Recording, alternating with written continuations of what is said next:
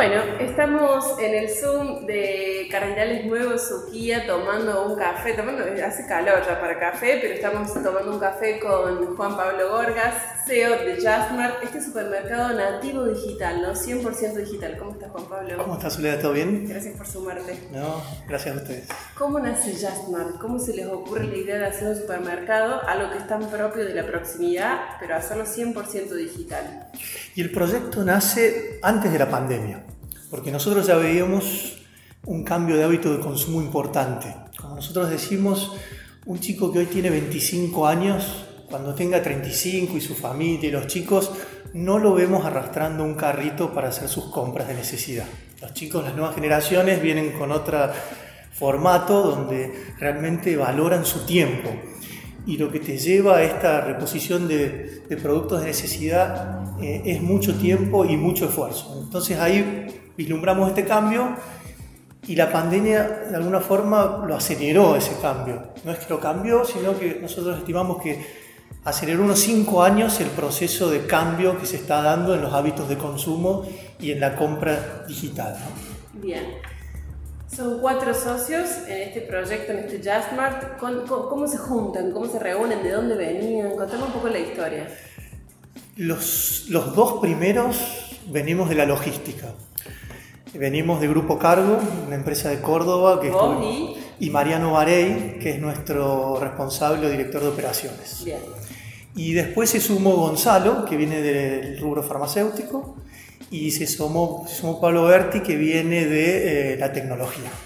Así que así fuimos armando de a poco el equipo a lo largo de 6-7 meses y hoy tenemos un equipo completo y estamos todos trabajando a full.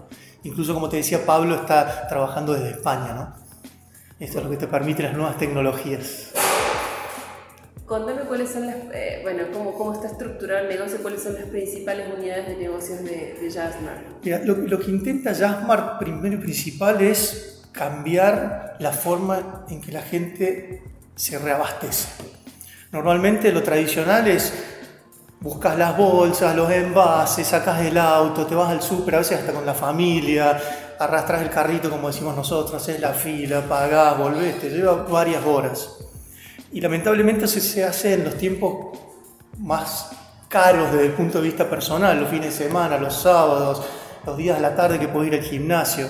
Así que desde ese punto de vista lo que nosotros ofrecemos es que descargues una aplicación muy simple que está en Google Play en App Store, empezás a navegar las categorías y haces tus compras.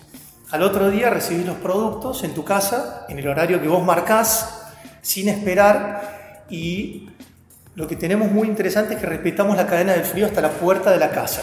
¿Qué significa? Que nuestros equipos van, e-, equipos de transporte van con, con heladeras, que nosotros llamamos, que es un sistema que diseñamos nosotros que permite generar 23 grados bajo cero para estos productos como lácteos y congelados, que si no, realmente se, se pierde la cadena de frío en ese transporte. Tienen un centro de distribución, me imagino. Tenemos un centro de distribución y esa es la parte más interesante porque lo que hacemos nosotros es eliminamos todo tipo de local comercial. Esto es 100% digital, no hay local comercial.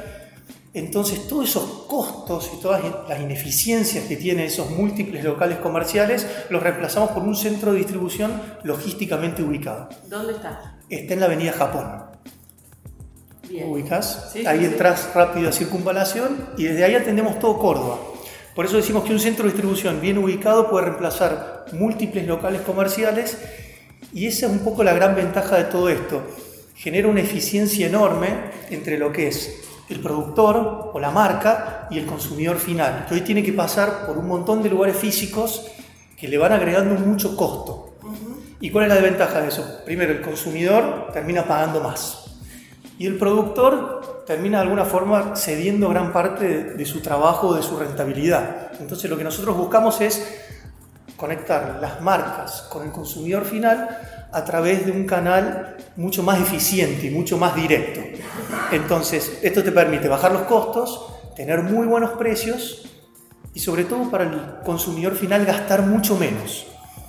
Porque hay una construcción real de ahorro en lo que nosotros hacemos.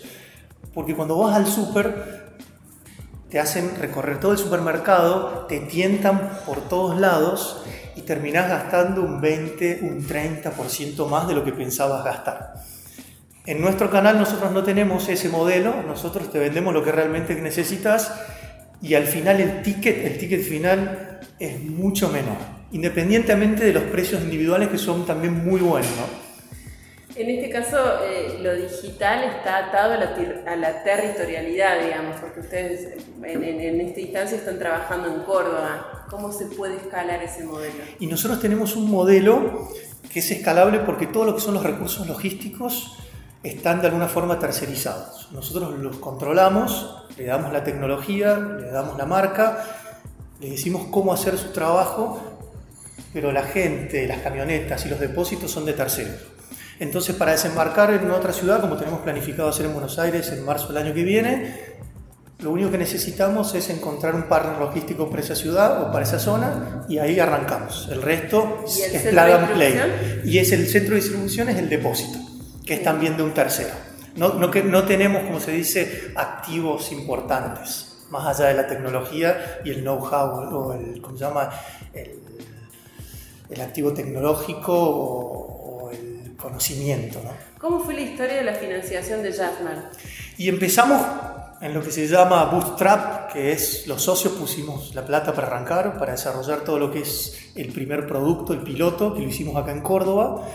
Y hace dos meses hicimos una ronda pequeña, una ronda pre-seed, y levantamos 230 mil dólares para desembarcar en Buenos Aires en marzo.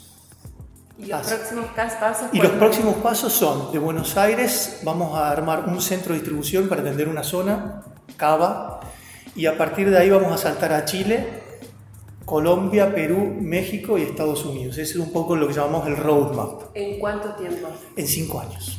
Es un proyecto a cinco años y viendo también cómo el mercado va evolucionando también hacia ese tipo de compra. ¿no? Hoy, ¿qué porcentaje de la torta se hace de compra, se hace a través de eh, compras virtuales, digamos, en el retail, hablando de retail, por supuesto? Sí, en, en, lo que nosotros estamos, que es supermercado y bienes de, de necesidad todavía es muy bajita. Estamos hablando de un 3%, máximo 4% después de la pandemia.